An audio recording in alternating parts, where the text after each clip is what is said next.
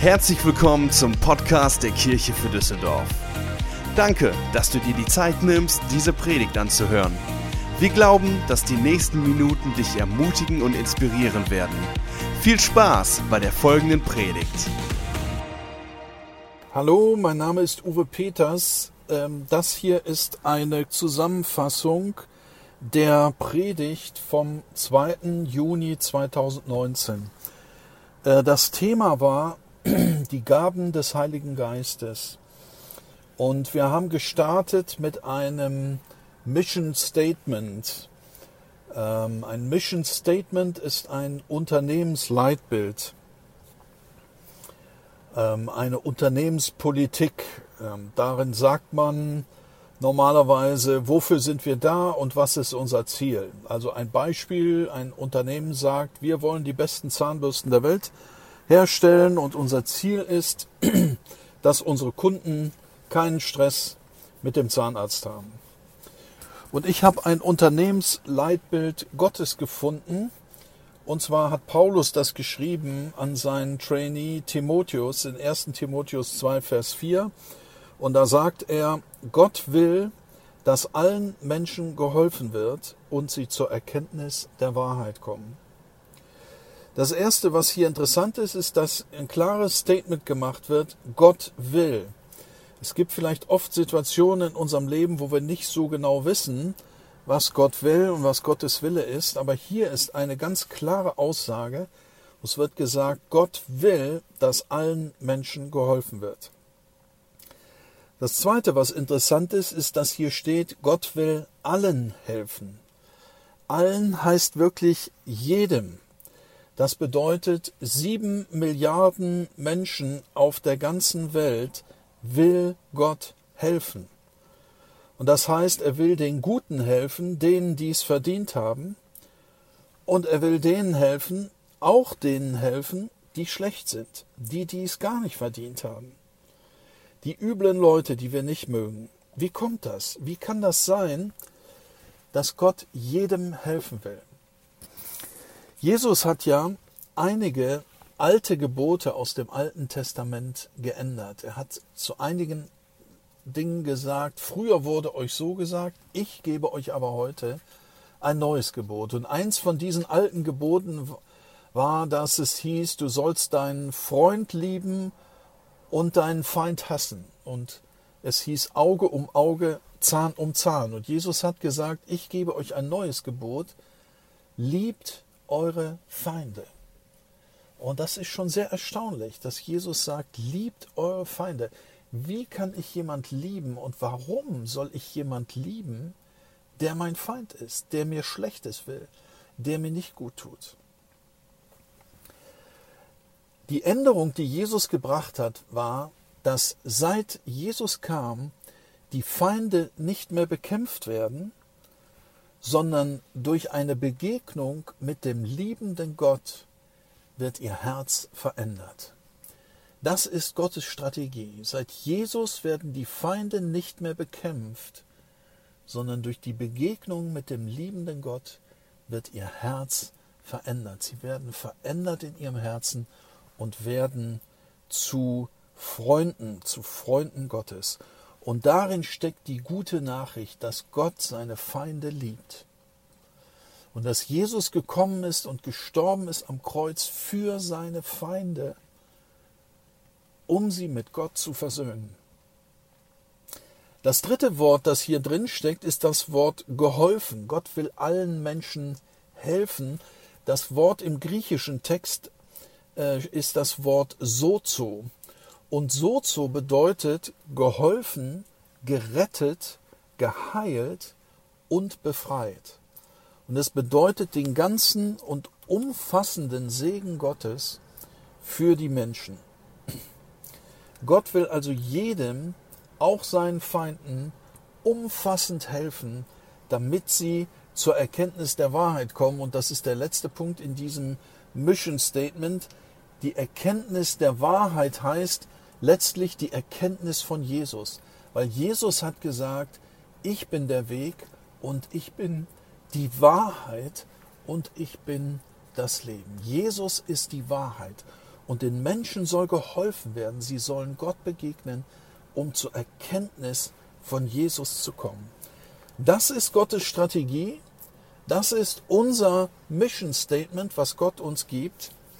Und das ist der Job, den wir haben als Christen und als Kinder Gottes, daran mitzuarbeiten. Jetzt kommt der zweite Punkt. Der zweite Punkt ist die Frage, wie Gott uns sieht. Dazu habe ich einen Flipchart gezeigt auf der Bühne mit dem Bild von einem, von einem Tempel. Und ich habe erklärt, dass seit Jesus Gott nicht mehr in dem Tempel in Jerusalem wohnt, was vorher der Fall war, sondern seit Jesus und vor allen Dingen seit Pfingsten wohnt Gott in uns, in den Menschen, die ihm folgen. Die Bibelstelle dazu ist Johannes 14, Vers 23. Da sagt Jesus, wenn jemand mich liebt, wird er sich nach meinem Wort richten und mein Vater wird ihn lieben und wir werden zu ihm kommen und bei ihm wohnen. Und genau das passiert, wenn wir den Heiligen Geist empfangen, wenn wir Gott empfangen in unserem Leben, dann zieht Gott bei uns ein. Nicht in unserer Wohnung, sondern in unseren Herzen, in unserem Körper. Wir sind als menschliche Wesen die Wohnung von Gott. Und wenn du dich vielleicht fragst, vielleicht fragst du dich manchmal, was ist der Sinn meines Lebens? Ne? Uns kann das Leben manchmal so eintönig erscheinen. Morgens aufstehen, Kaffee trinken, zur Arbeit gehen, abends nach Hause kommen, Party, Party, schlafen, morgens wieder aufstehen, Kaffee trinken, zur Arbeit gehen und so weiter. Immer das Gleiche. Man fragt sich, was soll das eigentlich alles? Wozu bin ich eigentlich da? Ich sag dir, das hier ist ein Grund, warum wir auf dieser Erde leben. Der Grund ist, dass wir der Tempel Gottes sind und dass wir der Ort sind, an dem Gott auf dieser Erde wohnen möchte. Dafür sind wir da. Das ist zumindest ein Grund, vielleicht nicht der einzige, aber ein wichtiger Grund, warum wir über diese Erde hier laufen und hier leben. Der Grund ist, dass Gott in uns wohnen kann. Und das unterscheidet uns auch von allen anderen Religionen, die alle versuchen, irgendwie zu einem Gott zu kommen und einen Gott gnädig zu stimmen. Wir Christen sind Menschen, die Gott in sich tragen. Wir haben Gott auf der Erde. Das ist Gottes Plan und Gottes Absicht mit uns. So, und wenn das passiert, wenn Gott kommt und in uns wohnt, dann verändert das unser Leben. Gott kommt im Prinzip mit seinem Himmel zu uns auf die Erde, um in uns zu wohnen. Und wenn Gott in uns wohnt, dann kommen neue Fähigkeiten in unser Leben, nämlich übernatürliche Fähigkeiten, die Jesus hatte, die kommen in unser Leben. Und darüber reden wir jetzt. Und dann kommen wir zu den Gaben des Heiligen Geistes. Und noch eine Bemerkung dazu, diese Gaben des Heiligen Geistes, die in Wirklichkeit Fähigkeiten sind, die Gott uns gibt, übernatürlich, sind nicht eine Belohnung für ein gutes und heiliges Leben, das wir führen, sondern sie sind ein, ein Werkzeugkoffer, den Gott uns gibt, damit wir unseren Job machen können. Ne, sie sind eine Toolbox, eine Ready-to-Go Toolbox, die Gott uns mitgibt,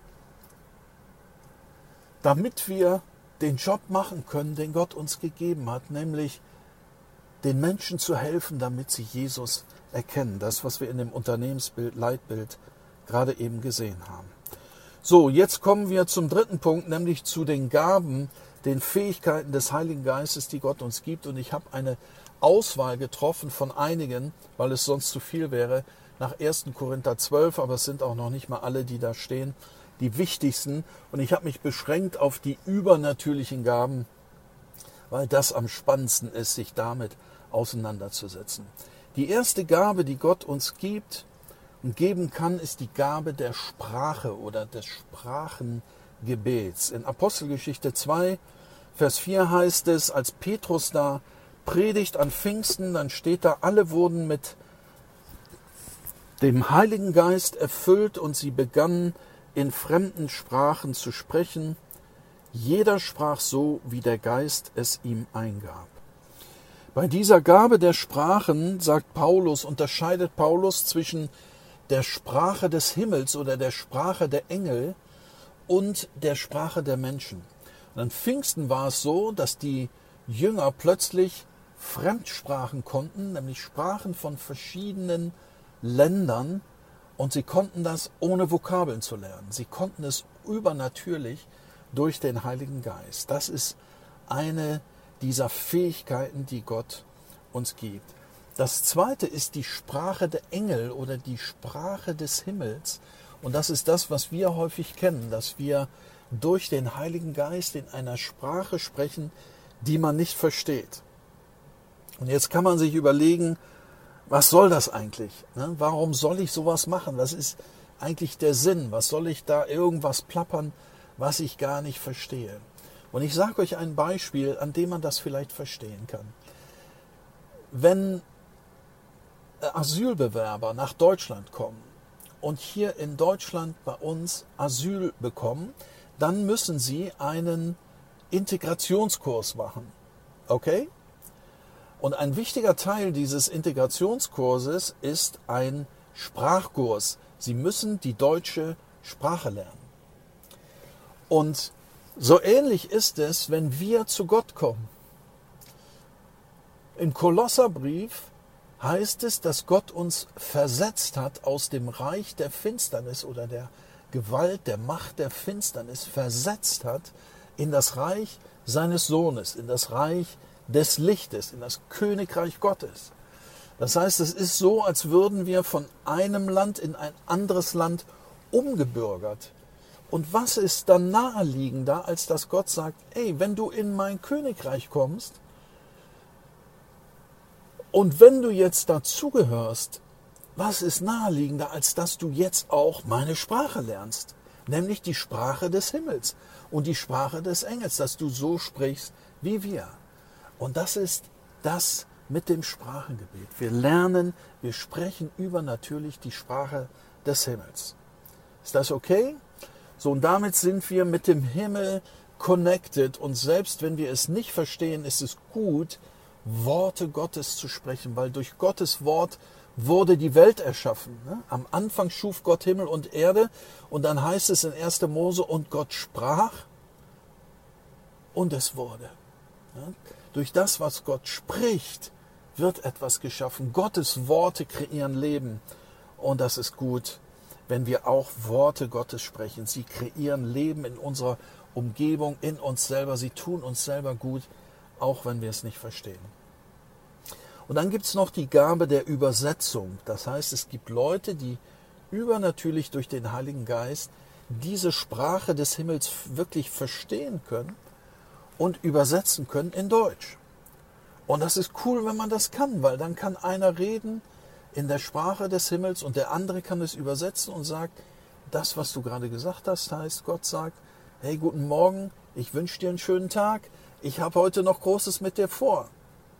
Und dann denkst du, oh cool, das ist cool, Gott spricht mit mir und ich verstehe, was das bedeutet. Alright? Number two. Zweite Sprache äh, oder die zweite Gabe, über die ich sprechen möchte, ist das Wort der Weisheit und Wort der Erkenntnis. In Kolosser 2, Vers 3 steht, in Christus sind verborgen alle Schätze der Weisheit und der Erkenntnis. Alle Schätze der Weisheit und der Erkenntnis. Und Paulus sagt, durch den Geist Gottes haben wir Zugang zu Gottes Gedanken. Er sagt, nur der Geist Gottes kennt die Gedanken Gottes, genauso wie der Geist eines Menschen die Gedanken eines Menschen kennt.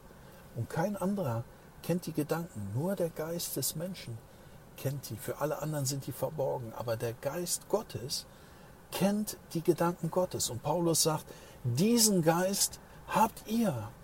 Ne, der lebt in euch und damit habt ihr Zugang zu den Gedanken Gottes. Und Jesus hat gesagt, wenn der Heilige Geist kommt, dann wird er euch lehren. Ne? Er wird euch lehren und erinnern an das, was ich euch gesagt habe. So, Erkenntnis bedeutet, dass wir Gottes Gedanken kennen und dass wir Zusammenhänge verstehen in der Bibel und die Zusammenhänge in der geistlichen Welt und im Reich Gottes, dass Gott uns übernatürlich offenbart, wie die Zusammenhänge sind. Und Weisheit bedeutet, dass wir in bestimmten Lebenssituationen wissen, was wir tun sollen, dass wir Weisheit haben, richtige Entscheidungen zu treffen. Und dazu möchte ich ein Beispiel erzählen. Ich war vor vielen Jahren Geschäftsführer in einem mittelständischen Großhandelsunternehmen und wir hatten eine neue Vertriebsstrategie gestartet in einen neuen Markt und hatten Geld investiert und das war schiefgegangen. Und es hatte nicht funktioniert und wir mussten das alles wieder zurückfahren und wir mussten wieder Leute entlassen und das alles wieder zurückbauen und dann waren wir wieder zurück auf Zero, auf Los. Ne? Gehe auf Los, aber ziehe nicht 4000 Mark ein, so wie bei Monopoly. Und dann war die Frage bei mir, meine Frage war, was ist jetzt der richtige Weg für die Zukunft? Und es gab mehrere Optionen. Ich konnte so weitermachen wie vorher und es gab ein paar Möglichkeiten, andere neue strategische Entscheidungen zu treffen. Und dann habe ich mich mit einem Freund getroffen, der auch Christ war und der damals auch mein Berater war. Und wir haben über das Thema gesprochen und wir haben diese Alternativen erwogen. Und dann hat er mir irgendwann gesagt, du Uwe, weißt du was, als ich vorhin im Auto hier hingefahren bin zu unserem Termin, da habe ich gebetet und da habe ich den Eindruck gehabt von Gott, du solltest das machen. Das ist der richtige Weg für dich. Und dann habe ich diese Entscheidung genommen, habe gesagt, okay, ich mache das so. Und ich kann euch sagen, das war die beste Entscheidung, die ich jemals für dieses Unternehmen getroffen habe. Diese Sache, als wir das gestartet haben, das hat uns so erfolgreich gemacht, dass unser ärgster Wettbewerber am Niederrhein seine Filiale geschlossen hat, weil er keine Kunden mehr hatte. Wir hatten alle Kunden. Und er musste seine Filiale schließen, weil er keine Kunden mehr hatte. Und seine Mitarbeiter, die besten Mitarbeiter von unserem Wettbewerber, sind damals zu uns gekommen und haben bei uns gearbeitet und bei uns die Kunden betreut. Das hat mich über die Maßen erfolgreich gemacht und es war, wurde geboren aus so einem Wort der Weisheit. Sehr cool, sehr cool. Und das ist jetzt nur ein Beispiel aus dem Businessbereich, ähm, Gott kann uns genauso in allen möglichen anderen Bereichen unseres Lebens Weisheit geben, die richtigen Entscheidungen zu treffen.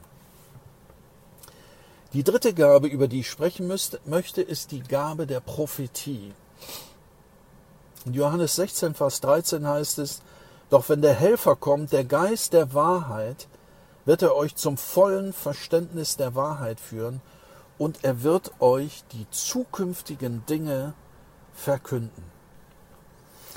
Es wird jetzt immer krasser. Also jetzt reden wir über Prophetie. Wir kommen immer dichter an den Himmel ran. Ne? So wir kriegen Prophetie heißt, wir kriegen Einblicke in Gottes Welt. Gott zeigt uns seine Welt. Er öffnet uns ein Verständnis für die Wahrheit. Und er zeigt uns die Zukunft. Ey, Wahnsinn. Gott zeigt uns die Zukunft. Er zeigt uns Dinge, die in der Zukunft liegen. Und ich möchte euch ein Beispiel zeigen, wie Jesus das mit gemacht hat für Petrus. Ich habe so ein cooles Beispiel gefunden, das müsste ich euch unbedingt erzählen. Ähm, und, und Jesus war ja ein Prophet und Jesus hat oft an vielen Stellen die Zukunft vorhergesagt. Und hier ist die Situation in Lukas 22, da spricht Jesus mit seinen Jüngern über das, was passieren wird, nämlich dass er nach Jerusalem gehen wird und dass sie ihn gefangen nehmen werden und dass er sterben wird und dass er aber am dritten Tage aufersteht. Und diese Dinge erklärt er. Und dann ähm, sagt er hier in Lukas 22, Vers 32, spricht er zu Petrus und sagt zu Petrus, ich aber habe für dich gebetet, dass du deinen Glauben nicht verlierst. Wenn du dann aber umgekehrt und zurechtgekommen bist, dann stärke den Glauben deiner Brüder. Und da sagte Petrus zu ihm, Herr, ich bin bereit, mit dir sogar ins Gefängnis und in den Tod zu gehen. Doch Jesus erwiderte, ich sage dir, Petrus, noch bevor heute Nacht der Hahn kräht, wirst du mich dreimal verleugnen und behaupten, mich nicht zu kennen. Eine sehr krasse Geschichte. Und wenn ihr die Bibel ein bisschen kennt, dann wisst ihr, dass es genauso gekommen ist. Ne? Was macht Jesus hier? Jesus prophezeit hier dem Petrus, was passieren wird. Er sagt, Petrus, was kommen wird, ist, du wirst den größten Fehler deines Lebens machen. Was kommen wird, ist, du wirst total versagen. Das wird der Big Fail in deinem Leben. Du wirst mich verleugnen. Und Petrus glaubt das nicht. Ne? Er ist felsenfest davon überzeugt, dass er mit Jesus sogar in, ins Gefängnis und sogar in den Tod gehen würde. Aber Jesus sagt, Petrus, pass auf, das wird passieren. Du wirst es nicht hinkriegen. Aber dann guck dir an, was Jesus hier noch sagt. Er prophezeit Petrus nicht nur, was kommt, sondern er sagt, Petrus, ich habe für dich gebetet. So Jesus betet für Petrus, dass er gut durch diese schwierige Situation hindurchkommt. Und das Gebet kann die Entwicklung die Jesus vorhersieht, verändern. Er kann, er betet und sagt, Petrus, ich habe für dich gebetet, dass dein Glaube nicht aufhört. Und dann geht er sogar noch einen Schritt weiter. Und er prophezeit Petrus noch das, was danach kommen wird. Oder? Er sagt, wenn du dann umgekehrt bist und wieder zurechtgekommen, dann habe ich eine Aufgabe für dich, nämlich dass du deine Brüder stärkst. So, das heißt, Jesus hat schon die Perspektive und die Berufung für Petrus für die Zeit danach. Ist das nicht cool? Und ich sage, das ist Prophetie und Leitung vom Feinsten. Jesus war ein Meister in Prophetie und in Leitung und Fürsorge für seine Leute. Ich finde das so genial. Und ich sage euch, das ist auch der Unterschied zur Wahrsagerei. Und ich sage euch, hütet euch vor Wahrsagerei, weil da kommt ihr mit der dunklen Seite in Verbindung und das wollen wir nicht. Wahrsagerei sagt dir vielleicht was über die Zukunft, aber wahrscheinlich ist es doch gelogen, weil es kommt vom Teufel und der ist der Vater der Lüge. Und es lässt dich immer alleine mit irgendein Info über die Zukunft, die wahrscheinlich auch nicht stimmt. Jesus, Jesus macht das anders. Und Jesus sagt, hier, ich habe für dich gebetet und ich habe für dich eine Berufung danach. So, und das ist das Coole an Prophetie, wenn Gott uns die Zukunft offenbart. Wofür ist das gut? Erstens, wir sind vorbereitet und wir wissen, was kommt. Zweitens, wir haben Orientierung. Wir können die Dinge, die dann passieren, deuten und wir wissen, dass Gott uns das vorher gesagt hat. Und ganz wichtig, drittens, wir können durch Gebet den Lauf der Entwicklung verändern. Gott gibt Prophetie nie nur, um uns irgendwie zu informieren über das, was kommt und dass wir dann da sitzen wie das Kaninchen vor der Schlange und warten, dass jetzt irgendwas passiert, sondern wir haben immer die Chance, so wie Jesus, zu beten, dass die, dass die Dinge sich gut entwickeln, dass der Lauf der Entwicklung verändert wird, so wie er für Petrus das gebetet hat. Und bei Gott ist immer Hoffnung. Okay, und ich komme zum letzten Punkt. Ich fasse drei Gaben zusammen, nämlich Glauben, Heilung und Wunder.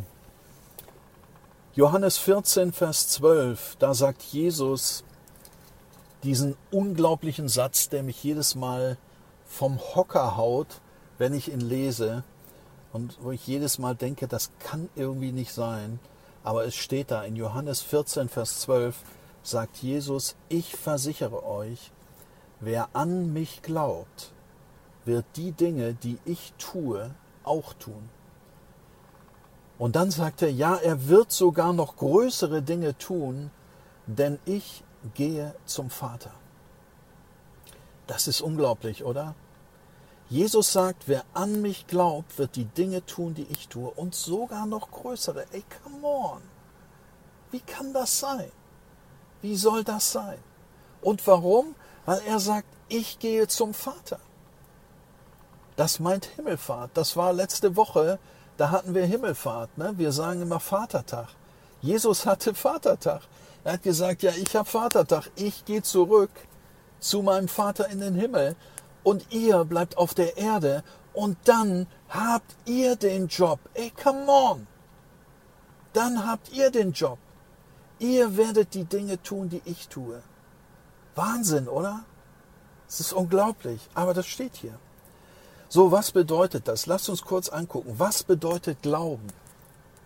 Ich sage euch mal zwei Punkte, über die wir schon gesprochen haben. Glauben heißt erstens, wir kennen unser Mission Statement. Das war unser erster Punkt. Wir wissen, Gott will, dass allen Menschen geholfen wird. Umfassend. Dass sie gerettet werden. Mit dem umfassenden Segen Gottes. Und sie zur Erkenntnis der Wahrheit kommen.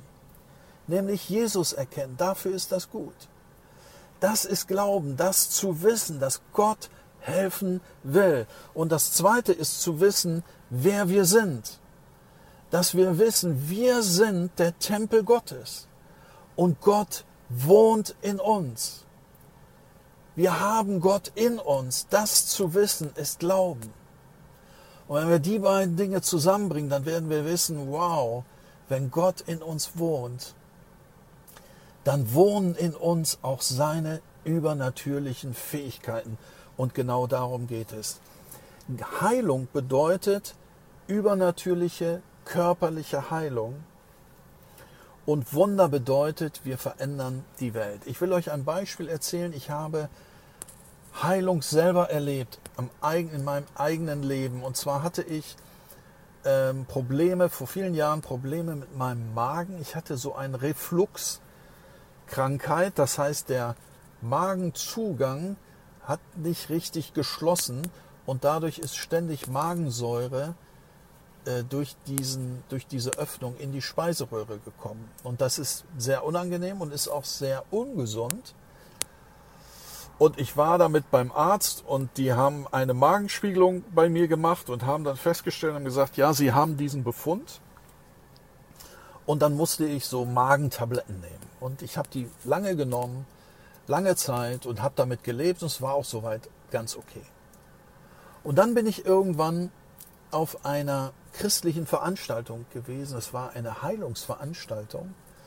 Und ich bin da reingekommen in diesem Raum und da war schon Lobpreis. Und ich kam da rein und war in diesem Lobpreis und merkte plötzlich, dass etwas in meinem Magen passiert. Das wurde irgendwie warm. Ich merkte, es wurde warm und es hat gekribbelt. Und da hat noch gar keiner vorne gesprochen. Da hat auch gar keiner für mich gebetet. Da war einfach nur Lobpreis. Und ich merkte aber, es passiert was mit meinem Magen. Und dann bin ich wieder nach Hause gefahren und habe gedacht, ja, vielleicht bin ich ja jetzt geheilt. Keine Ahnung, mal sehen. Ich werde ja sehen, wie es ist. Und da habe ich gar nicht weiter beachtet und auch nichts weiter groß gemerkt. Und irgendwann habe ich die Tabletten einfach weggelassen. Und es war soweit okay. Und dann bin ich viele Zeit später nochmal beim Arzt gewesen, wieder zu einer Magenspiegelung. Aus einem anderen Grund. Und dann habe ich ihn hinterher gefragt und habe gesagt, ja, ich habe ja da doch diesen Befund. Da hat er gesagt, nee, haben Sie nicht. Sie haben keinen Befund. Das ist alles total okay mit Ihrem Magen. Und da wusste ich, ja, Gott hat mich tatsächlich körperlich geheilt. Wenn wir über diese übernatürlichen Dinge reden, über Heilung von Kranken und über Wunder, die Gabe, Wunder zu tun, äh, dann möchte ich euch dazu noch gerne drei Prinzipien geben, ähm, die wichtig sind zu wissen und die ihr vielleicht auch ausprobieren könnt, wenn ihr da reingehen wollt und wenn ihr glaubt, dass Gott euch diese Gabe gegeben hat. Das Prinzip 1 heißt, die Kraft ist in der guten Nachricht. Die Kraft ist in der guten Nachricht. Paulus schreibt das, ich schäme mich des Evangeliums nicht. Das heißt, er sagt, ich schäme mich nicht über diese gute Nachricht von Jesus, weil sie ist eine Kraft Gottes, denen die gerettet werden.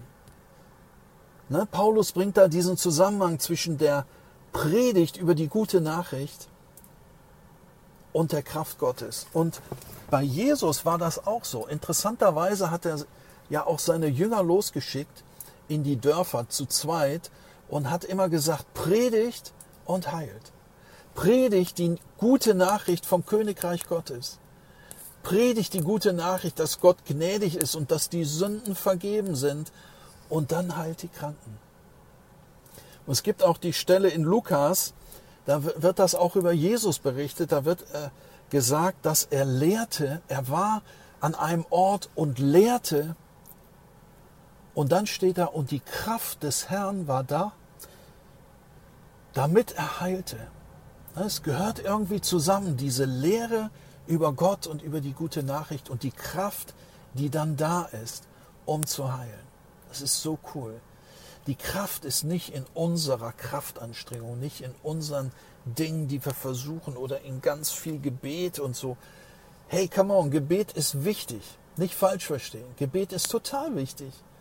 Aber hier sehen wir, und Paulus sagt das auch, die Kraft ist in dem Evangelium, in der guten Nachricht. Da kommt die übernatürliche Kraft Gottes zum Wirken. Okay? Number two, Prinzip Nummer zwei heißt, wenn ich so etwas tun will, ist es wichtig, mich auf Jesus zu fokussieren. Meinen Blick auf Jesus zu fixieren. Und ihr kennt alle die Begebenheit, wo Petrus über das Wasser geht. Ne? Jesus kommt da nachts auf dem See, auf dem Wasser. Und Petrus sagt, Herr, wenn du das bist, dann will ich das auch. Dann will ich auch. Dann sag mir, dass ich jetzt zu dir kommen soll auf dem Wasser. Und Jesus sagt, ja, let's go. Come on. Und Petrus geht über das Wasser. Da ist die Kraft die übernatürliche Kraft da, die Petrus über das Wasser laufen lässt. Und das geht so lange gut, solange er Jesus anschaut, right? Und in dem Moment, wo er die Wellen anschaut und den Wind, säuft er ab. Na, dann schreit er, Herr, rette mich. Ja, okay. So, und das ist wahrscheinlich die größte Herausforderung, wenn wir für Kranke beten, wenn wir heilen wollen oder wenn wir übernatürliche Wunder bewirken wollen, die Welt verändern. Die Herausforderung ist, dass wir unseren Blick auf Jesus behalten, unseren inneren Blick auf Jesus. Und das ist oft so schwer. Weil wenn der Kranke da vor dir steht oder sitzt oder liegt, dann siehst du da das ganze Elend. Da schaust du da einen Menschen an, der vielleicht Schmerzen hat, dem schlecht geht, der jammert, der klagt, der dir seine Geschichte erzählt, was alles schon nicht geht und passiert ist und dies und das. So, und sobald wir uns davon beeindrucken lassen, wird es uns gehen wie Petrus, wir saufen ab. Die Kunst ist, dass wir in dieser Situation unseren inneren Blick und Fokus auf Jesus behalten, weil da ist die Kraft, ihn anzuschauen, Jesus zu fixieren, anzubeten da ist die Kraft. Und Jesus hat das auch so gemacht. Eine Begebenheit ist da, wo er zu der Tochter von Jairus kommt. Er geht mit Jairus, um seine Tochter zu heilen. Er geht mit ihm nach Hause. Und auf dem Weg erfahren sie schon, dass die Tochter inzwischen gestorben ist, dass sie zu spät kommen. Und Jesus sagt, mach dir keine Sorgen. Und dann kommt er dahin und dann heißt es da, und da waren die ganzen Leute und Freunde und alle klagten und weinten weil die Tochter gestorben war. Und Jesus sagt dann, ne, macht euch keine Sorgen, sie ist nicht tot, sie schläft nur. Und dann lachen sie ihn alle aus. Ne? Und dann heißt es da aber, und Jesus überhörte das, was die alle sagten. Er ignorierte das, er überhörte das, was sie da alle klagten und weinten, weil er war fixiert auf das, was passieren würde, was der Vater schon getan hatte, nämlich dass sie nur schläft und wieder auferweckt wird. Jesus war darauf fixiert. Und da ist die Kraft. Alright? Und Prinzip Nummer drei, wenn es um Heilung und Wunder geht, bete nicht, sondern sprich. Das ist vielleicht ein bisschen krass formuliert und ich will auch nicht sagen, dass Beten falsch ist. Aber wenn wir uns mal angucken, wie Jesus die Kranken geheilt hat, dann hat er definitiv nicht gebetet.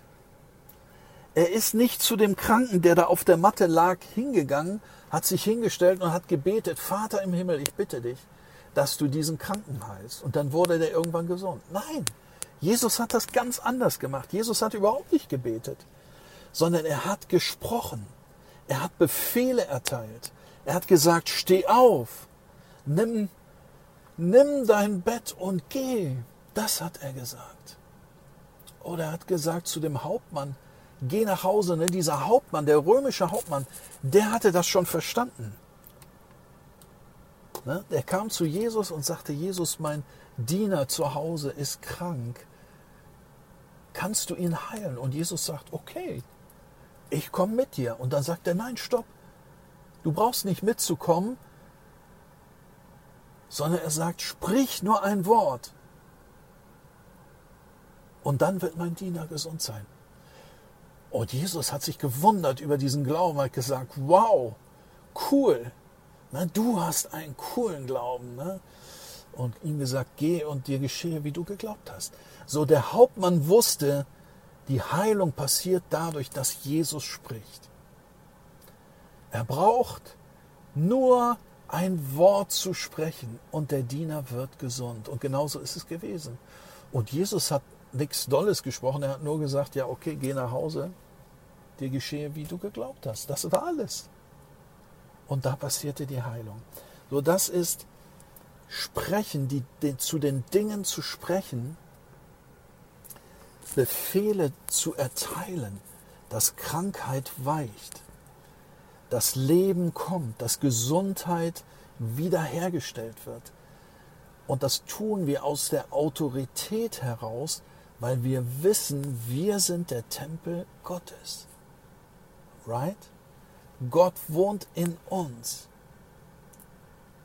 Jesus wohnt in uns. Der Vater wohnt in uns. Und wir sprechen im Namen von Jesus zu den Dingen, so wie Jesus gesprochen hat und das passierte.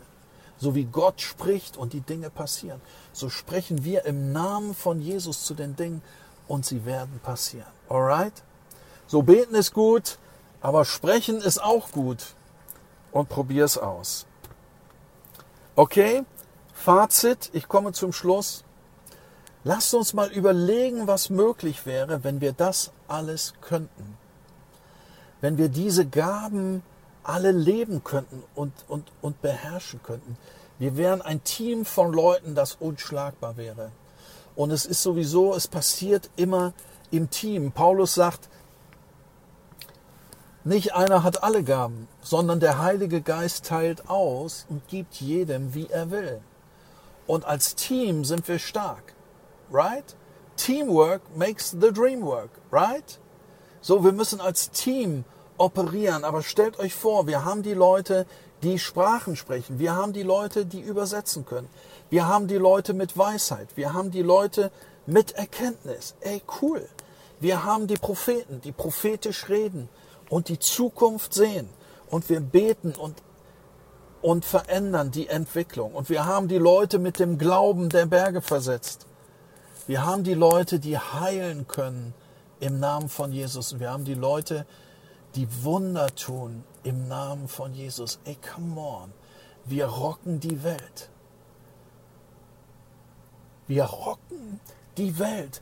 Und wir haben dann die Werkzeuge, die wir brauchen, um unser Mission Statement zu erfüllen, nämlich dass Gott will, dass allen Menschen geholfen wird, damit sie zur Erkenntnis der Wahrheit, zur Erkenntnis von Jesus kommen.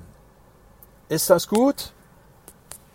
Ich wünsche euch Gottes Segen. Wir brauchen diesen Download vom Himmel. Wir brauchen Gott in uns. Und dann können wir unseren Job machen. Gottes Segen für euch, der Heilige Geist und Jesus Christus und der Vater sei mit euch. Amen. Wir hoffen, dass dir diese Predigt gefallen hat und dich in deinem Leben mit Gott stärkt. Wenn du Fragen hast, schreib uns einfach an info at kirchefürdüsseldorf.de. Außerdem bist du herzlich eingeladen, unseren Gottesdienst sonntags um 11 Uhr zu besuchen.